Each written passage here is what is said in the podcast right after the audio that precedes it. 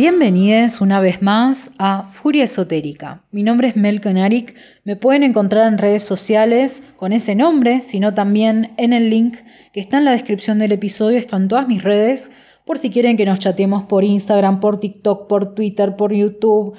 Está el newsletter también si quieren leerme. Por ejemplo, todos los lunes sale el newsletter con un textito bien completo sobre el arcano de la semana, sobre algunos temas que capaz estuve leyendo, ¿sí? cositas que capaz en otros lugares no pongo. Así que bueno, si quieren esa correspondencia capaz que un poquito más exclusiva, eh, pueden suscribirse al newsletter. ¿sí? También, bueno, como les comenté en el episodio anterior, todo lo que charlemos hoy está pura y exclusivamente basado en mi opinión y en mi experiencia. Y como les dije anteriormente, no me considero la dueña de la verdad, mi intención no es aleccionar a nadie, o sea, no me considero yo una maestra de otros practicantes, ¿sí? cada uno forma su camino, hace su camino y también somos todos personas distintas, con lo cual eh, muchas veces el rumbo que tome este camino va a depender de las cualidades personales de cada uno, ¿sí? Con lo cual, como les digo, tómenlo como lo que es, una opinión. Pero bueno, la inspiración de hacer estos dos episodios, como les contaba la vez anterior, son las personas que se me acercan a preguntarme cómo empiezo, ¿sí? cómo empiezo a practicar, por ejemplo, eh, el tarot, cómo empiezo a practicar la astrología, cuándo me voy a sentir lo suficientemente confiada o confiado para empezar a ofrecer consultas, ¿sí? Y acá hay una respuesta que es un poco desalentadora, ¿sí? Pero la realidad es que creo que nunca dejamos de tener como ese mínimo de pánico escénico, ¿sí? cuando vamos a ofrecer una consulta. Em, hay personas que lo pierden antes, hay personas que lo pierden después, pero al principio siempre va a ser intimidante y siempre uno va a sentir que necesita saber más, ¿sí? En muchos casos es cierto que uno necesita saber más. Ahora vamos a hablar un poquito de los plazos, de los tiempos y etcétera, ¿no?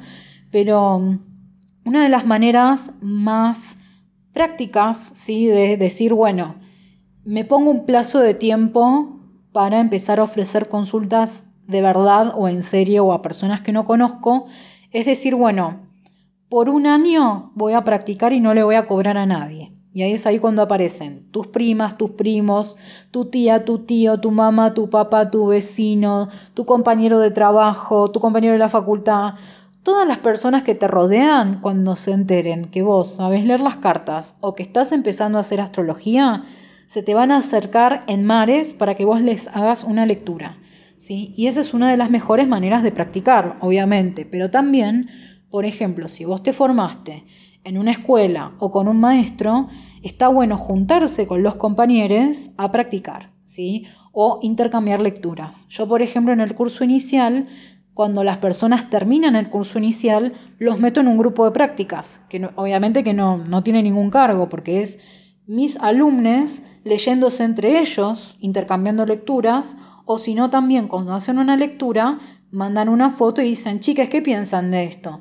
Y ahí obtienen varias perspectivas de personas que se formaron con el mismo contexto y que obviamente es muy enriquecedor porque por más que tengamos la misma formación, uno siempre tiene una interpretación distinta de un, lenguaje simbólico, ¿se entiende? Entonces, ¿cuándo me siento lista? Nunca. Pero bueno, la idea es sentirme lo más confiada posible y ponerme un límite.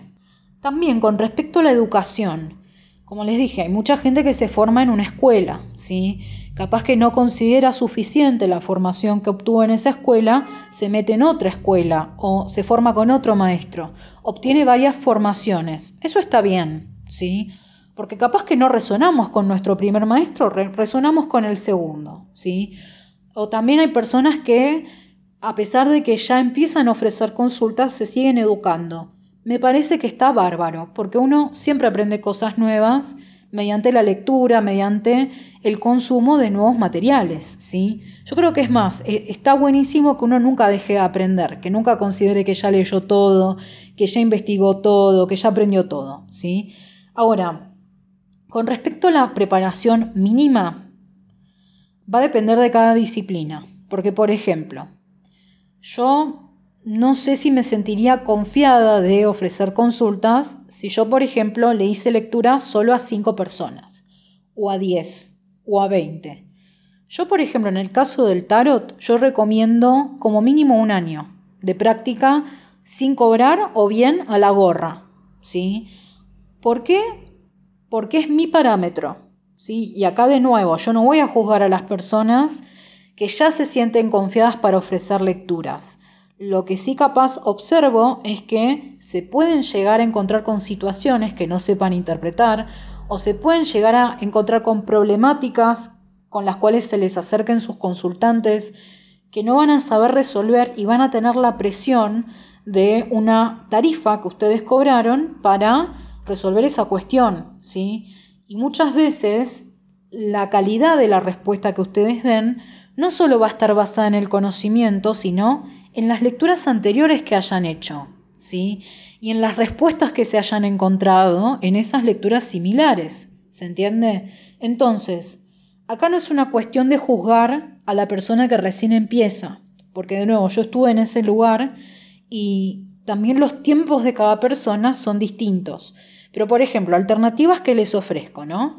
Si quieren practicar a lo largo de un año, por ejemplo, y ofrecer consultas a la gorra, por ejemplo, a personas que no conozcan, o bien hacer lecturas gratis, un tope por día, obviamente, porque uno tiene trabajo en general, tiene cosas para hacer, o mismo también decir, bueno, a partir de tal fecha, yo me voy a preguntar si ya estoy lista. Esas son como las alternativas que planteo, ¿no? De nuevo, acá la idea es que ustedes se hagan estas preguntas, no que yo se las responda, ¿sí? Ahora, con respecto a ¿Qué virtudes debería, y acá es de nuevo mi opinión, tener el practicante esotérico? ¿Sí? Primero que nada, paciencia. Y acá yo agradezco mi formación anterior, que es haber trabajado tantos años en atención al cliente. ¿Sí? Porque obviamente que muchas veces vas a recibir capaz palabras bruscas de parte de un cliente o impaciencia o capaz que la comunicación va a costar al principio porque va a depender de cómo conectes con cada persona, ¿sí? La idea para evitar inconvenientes es que estén bien claras las pautas de la consulta desde el principio.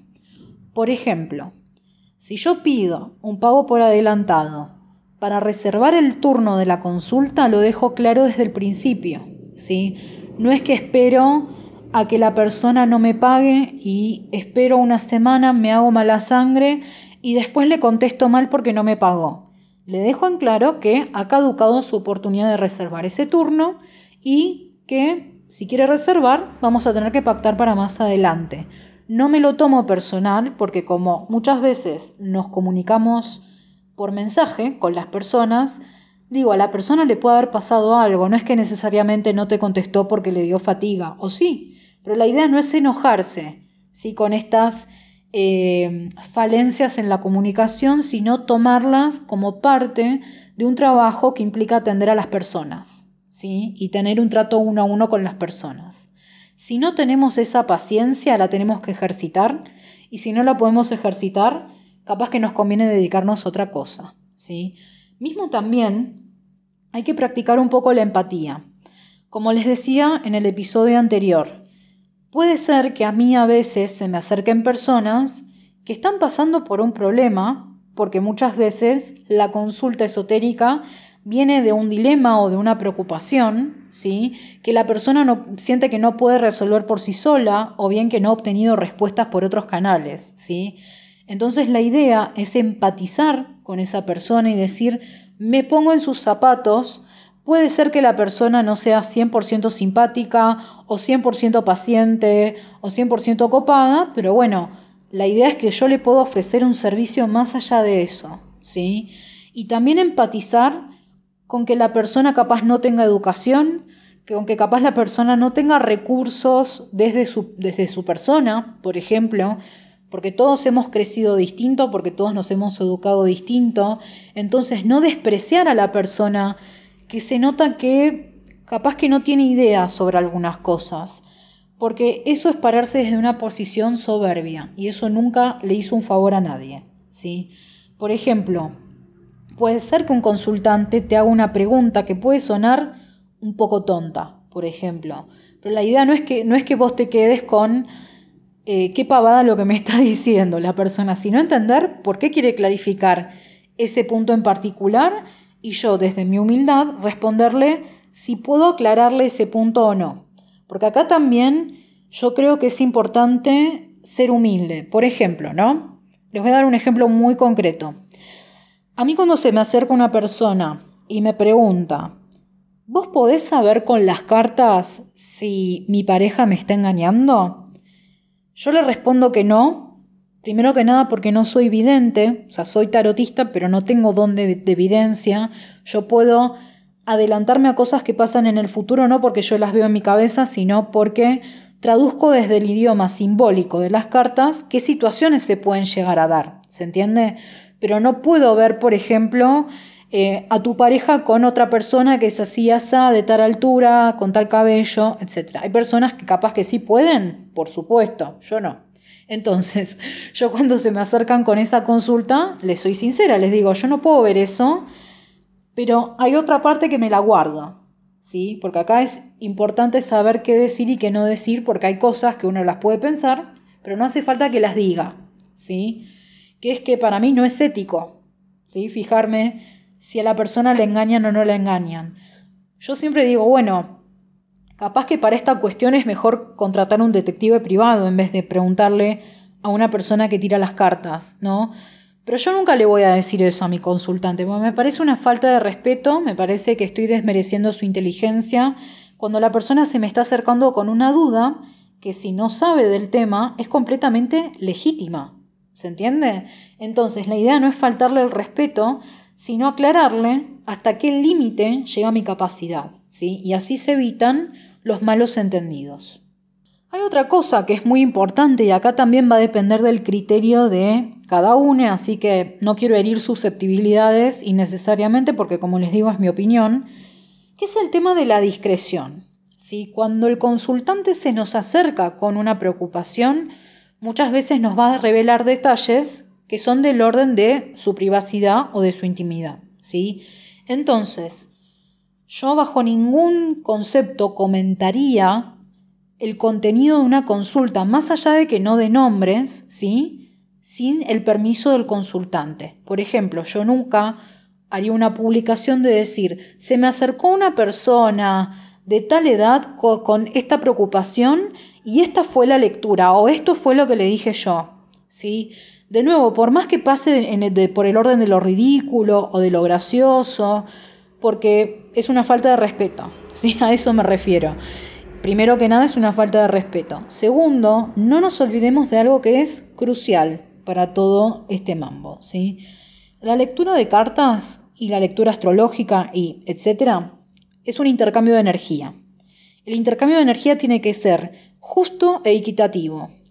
Con lo cual, si yo recibí la energía de ese consultante y se la devolví con mi interpretación y quedó sellado ese intercambio, yo no puedo romper ese círculo despedrigando esa energía por ahí sin su autorización, porque si es con su autorización, obviamente que en general no conviene dar nombres y datos concretos de las personas, pero yo, por ejemplo, muchas veces me he encontrado con una lectura interesante y le he consultado a mí eh, a mi consultante, ¿puedo hablar de esta lectura con mis alumnos? Porque me pareció re interesante lo que te salió. Si la persona me dice que sí, yo no revelo datos a mis alumnos, obviamente, para que no sepan quién es, ni tampoco lo puedan identificar por rasgos distintivos.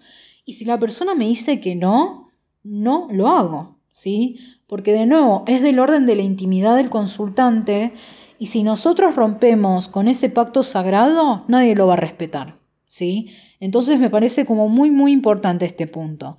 De nuevo, si hay personas que capaz lo hacen, yo no las voy a juzgar, este es mi podcast y es mi opinión, ¿sí? Ahora, como decían en el episodio anterior, el tema de la responsabilidad en cuanto a lo que comunicamos es muy importante, ¿sí?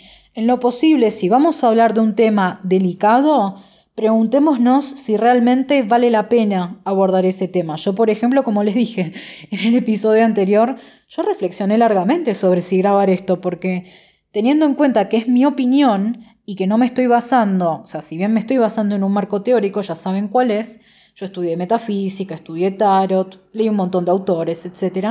Pero sigue siendo mi opinión todo lo que les estoy contando ahora. Entonces, si yo llego a cometer una falta o una irresponsabilidad desde mi comunicación, las consecuencias van a caer sobre mí y eso lo tengo muy en claro, soy muy consciente. ¿sí? Pero en cuanto a la comunicación en nuestras redes y en nuestra consulta, conviene que ejercitemos el pensar antes de hablar y, como les decía antes, pensar si lo que le voy a decir al consultante vale la pena decírselo o no. Em, yo tengo una practicante esotérica muy cercana, ¿sí? que le leyó en la borra del café a una persona muy famosa cuando se iba a morir, ¿sí? Y como tenía mucha confianza, le dijo, che, ¿qué onda vos de salud? Y la persona, digamos, le confirió que efectivamente se estaba muriendo. Y en los plazos que ella dijo, terminó falleciendo la persona. Ahora, ¿conviene decirle a alguien cuándo se va a morir o no? Primero que nada, yo nunca tendría la confianza suficiente para decir eso, ¿sí? Y segundo, ¿vieron lo que hablamos en el episodio del mal de ojo? El poder de la sugestión. Si yo le digo a alguien que se va a morir y la persona tiene fe en lo que yo le estoy diciendo, probablemente yo la termine matando. De pura y plena sugestión, ¿sí? El famoso bone pointing de, de los aborígenes australianos. El chamán te señala con el hueso y te caes muerto. ¿Hay explicación científica? Y un poco sí, un poco no. Dicen que es una, una sobreestimulación del sistema parasimpático pura y plenamente por su gestión. ¿sí? Entonces, si yo le digo a la persona que está condenada a que algo le vaya mal, muy probablemente la persona termine perdiendo toda confianza de que le va a ir bien. Entonces, vamos a tratar de sugerirle herramientas o pasos a seguir al consultante sin minar su confianza, sin minar su capacidad de decidir por sí mismo, ¿sí? Porque si no, le estamos haciendo un daño. A eso me refiero. Obviamente que también hay que correrse un poquito de lo que es eh, el pensamiento positivo mágico, ¿sí? De pensar en positivo y todos tus problemas se van a solucionar, porque no es tan así, ya lo sabemos. Y además, lo que sucede con ese tipo de espiritualidad excesivamente positiva y excesivamente, mm, digamos, que, que, te confiere todo lo que te pasa a simplemente a que vos pienses positivo, en general viene de personas que tienen la vida bastante resuelta, no de personas que han pasado por desafíos realmente muy álgidos y limitantes en la vida porque ahí cuando vos pasás por esas experiencias te das cuenta que compensar positivo no alcanza, que a veces depende mucho de los privilegios ¿sí? con los que hayas nacido o de las oportunidades que se te aparezcan, que si bien uno las puede propiciar, muchas veces tardan en aparecer o no aparecen nunca. Con respecto a los tiempos y la responsabilidad y la discreción y todo esto ya hemos hablado, ¿sí? Ahora, ¿cómo sé que este camino es para mí. Porque creo que todos los caminos, todas las aventuras que se nos abren a lo largo de la vida, tienen como una búsqueda inicial. Yo creo que cada persona va a tener razones distintas por las cuales se va a aventurar en este camino. Les cuento por qué yo me aventuré en este camino. La respuesta es tan simple y tan burda que capaz que los va a decepcionar un poco. Pero bueno, yo me adentré en este camino por necesidad. ¿sí? por necesidad económica, por una parte, y en segundo lugar por curiosidad. Eso por lo menos al principio. A medida que fue pasando el tiempo, me di cuenta que esta herramienta realmente resonaba mucho conmigo porque, como les conté antes, yo, como soy escritora, y un poco mi aventura en la vida es identificar las historias en las cosas, en las personas, en la vida, ¿no? Me di cuenta que estaba trabajando de leer historias y que estaba en el lugar que correspondía estar.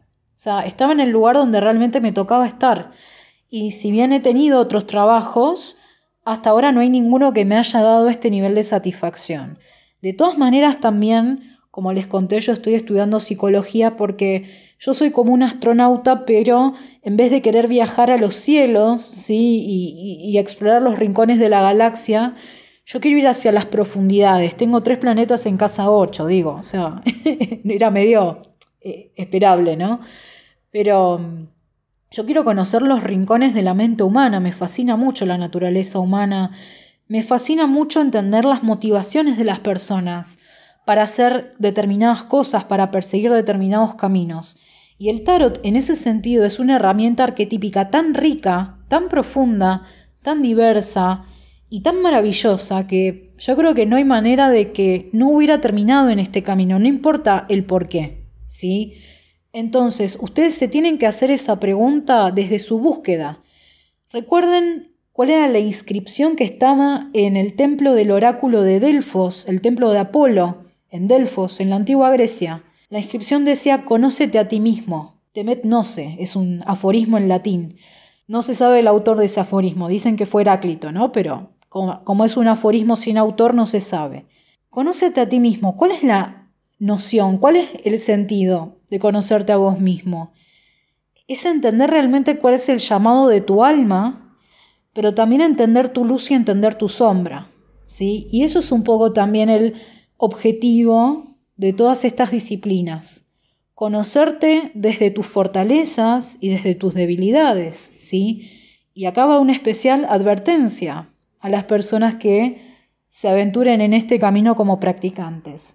A través de los consultantes vas a conocer tu sombra, porque se te van a acercar personas con tus mismas inquietudes, con tus mismos miedos, con experiencias similares que muchas veces van a ser difíciles de tragar, ¿sí? O mismo también personas que vivieron experiencias sumamente duras y vos te vas a tener que correr desde el lugar de yo sé la respuesta a todo y simplemente escuchar, ¿sí? Simplemente escuchar y acompañar, porque muchas veces no vas a tener las respuestas y eso está bien. Pero por eso yo también insisto mucho con la paciencia al consultante y ante su condición, sea cual sea, porque ese consultante sos vos, de alguna manera.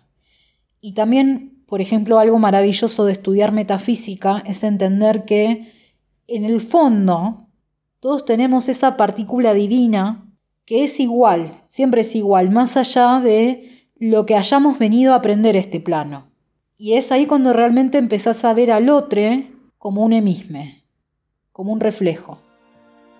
Esto fue Furia Esotérica, mi nombre es Mel Arik y nos vemos la próxima.